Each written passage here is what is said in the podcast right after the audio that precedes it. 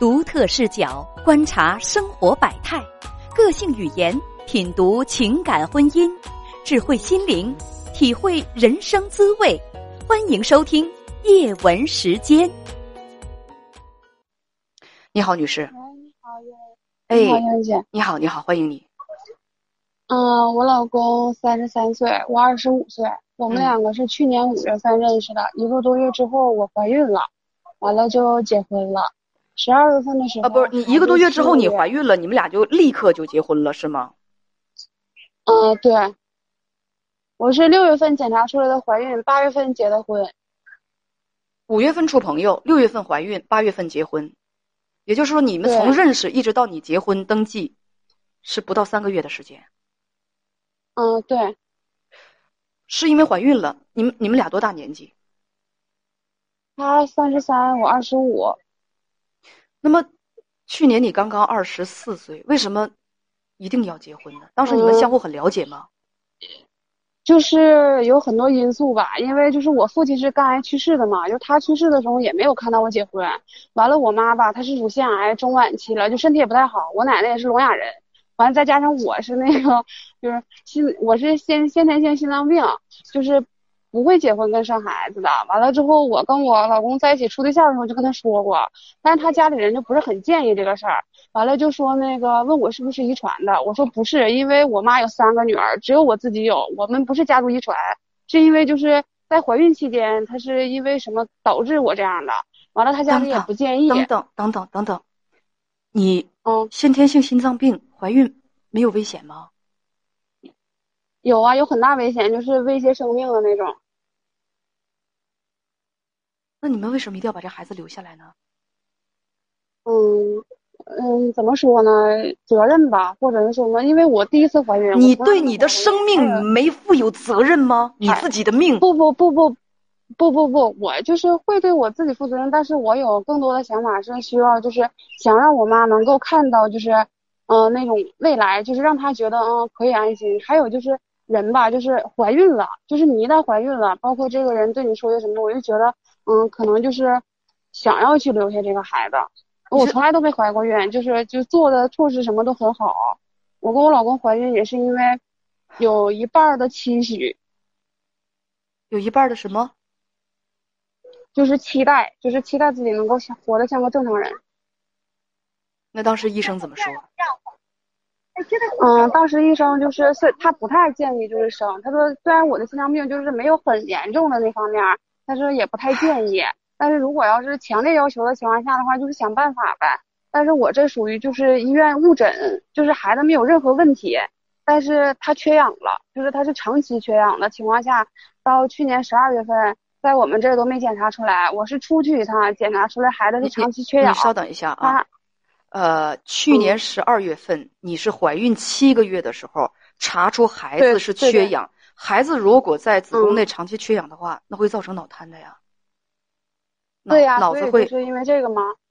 嗯，对他脑瘫，完了之后大夫就说他十有八九是个脑瘫，完了之后就剖出来了，因为我已经过了那个引产的时候了，就是剖腹产给他剖出来的，剖出来的时候他是个活的，但是当时我公公他们就觉得说，就是我们属于就是县城，生活条件没有那么好，科技也没有那么先进，他们刚开始说得那个呃四五十万要去救这个孩子我公公就觉得说，咱们这段是这段吧，嗯因为太过，我觉得残忍了，你就直接说吧。啊啊后来这个孩子他怎么样了？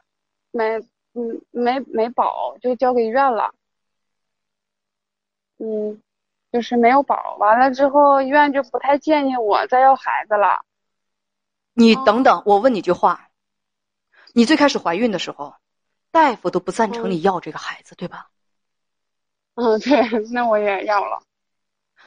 不遵医嘱是觉得自己比医生高明吗？不是，是觉得，嗯，侥幸。有侥幸心理，没准不不不，对，也是对，也是抱有侥幸心理，因为身边太多了，心脏病人很多，就是比我都那个，就是说我其实我这些年用大夫的一句话说的是，嗯，活得像个正常人，但不是一个正常人。有先心病的人确实是这样的，这个朋友是存在。但是大夫会根据每个人的具体的情况，每个人的具体的身体情况又是不一样的。大夫会根据每个人具体的情况，会下医嘱，会告诉你适不适合，可不可以存在这种侥幸心理。大夫都告诉你说，不要存在这种侥幸心理，不要不建议要这个孩子。你们就是，那我也要了。完了之后，你还能笑得出来？孩子的悲剧是谁造成的？我造成的呀，但是我也就是没有。那你说事儿已经发生了，我能怎么办呢？我最恨的就是这句话。我也希望他能话。活下来，我也事儿已经发生了，我也希望就好像是叶文，你快闭嘴吧，过去的事儿就不要提了，就是这个意思。不是。是，那你说他都已经来了，完了之后我再给他打了，我就觉得很残忍。你凭什干的事么我要剥夺他做一个孩子的权利？我我承认我最后就是我告诉你啊不是说你剥夺了，了，不是说你要了他，你就是剥夺了，你就没有剥夺他生存的权利。他最后怎么样了？他本可以不遭那么多的罪的，你知道吗？嗯，我喘不过气儿来了。就而且大家有很多的朋友说，你没有想到过，把他生下来之后，你们所做的一切更残忍吗？而且大夫都但是你不不，你们不是我，你们做不到感同身受。所有的事情发生是在我的身上，我比你们痛苦一万倍。但是我有什么办法？我首先，我最开始想的就是我可以生下这个孩子，就是这会儿医院，我们这个县城的医院是说你可以带，但是你要带到七个月到八个月左右的话，我就要给他抛出来。他是健康的，我从一开始检查孩子，他一直都是健康的，没有任何人告诉过我说他是缺氧的。我每次检查，我每个月都会去，他所有的只要我有稍微有一点难受，我都会去。每次他们都告诉我正常，正常，正常。我问你，这不是你从什么时候开始摆脱那种痛苦情绪的？我什么时候都不可能摆脱这种痛苦情绪，这是我自己的孩子，我一辈子都摆脱不了。说吧，你想表达什么呢？就是家里人现在就是觉得我跟我老公在一起很好，希望能够领养一个孩子。完了，我呢就是想去一线的城市看一看。如果要是说能够再生孩子的话，还是想要自己生，因为我觉得领养的孩子，我虽然会对他好，但是我觉得没有什么，就是就是有，因为有些事情谁都说不准。我就生是建议你想不明白我别再要了，对吗？嗯，他说我我就是可以生孩子，但是孩子不适合在我的肚子里就是待的太久，因为会缺氧。他说除非我把缺氧的问题改了，之后我才可以再要孩子。但是他家现在就是害怕，他们觉得说，嗯，不想因为一个孩子完了之后就是让我就生命啊啥的，就是搭进去了。他们觉得不值。他说总不能因为他们想要个孩子就把我命给搭进去啊。他们建议领养一个，但是我内心是什么呢？我觉得吧，其实我老公家庭条件在县城就是就是中等，就是一般，就还可以，人家还可以再娶一个媳妇儿。完了之后，我就什么叫做还可以再娶一个媳妇儿？就是他他的家庭条件就是他可以再娶，他可以不要我，但是他家不同意，他家就觉得说还应该跟我好好在一起过。领养一个孩子对于他家来说并没有什么太大的事儿，觉得没有关系，就一直这么安慰我。但是我内心就是挺难过的。完了，我现在就不知道这个孩子我是应该领养还是不领养。我希望你遵医嘱，听医生的话。就是对，我们我想去趟一线城市看一眼，嗯，再说。你刚才说到了，那个孩子没了，让你觉得很痛苦。嗯，你怕不怕再经历一次这样的痛苦？我怕哦。所以，大夫都建议你说不要再自己生了，不要再考虑这个问题了。你到一线城市去看，还是要决定自己生。所以啊，你刚才跟我们讲的那个血淋淋的事情，就是那个孩子的事情，你是真的很伤心吗？没有人会比我更伤心。那你你你你很伤心，那你不怕这样的事情再重演吗？那个事情存在着侥幸心理已经是让你很痛苦了不。你这个侥幸心理还没有消灭，还有侥幸心理，我怕呀，不，所以我才要去一线城市看呀。你怕呀，所以还要准备自己生啊，还要还有这种侥幸心理。不，我要我要先去一线城市看呀。他只要说我可以生的情况下，我还是会生呀。这件事情不只是说对孩子很残忍，他对我也是很残忍的呀。我没有经历过，我根本就不懂。我们这块儿县城的医院只是说我不太建议你要孩子，他说除非你等到七八月份的时候你把孩子抛出来就可以了。他们一直在跟我说这句话，所以我一直都在每就是每个月就是该检查的时候，我一次都不会落，哪怕我有一点难受了，我都会去。他们每次都告诉我孩子非常健康，啊，你的孩子长得太好了。所以你就是想要我的什么的建议？什么建议？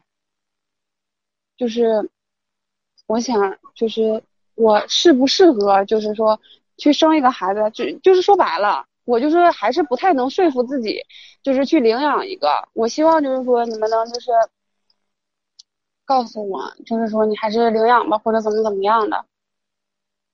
有一位网友说很多人就说服不了我。我觉得你不需要建议。你真的不需要建议，按照你自己想做的去做吧。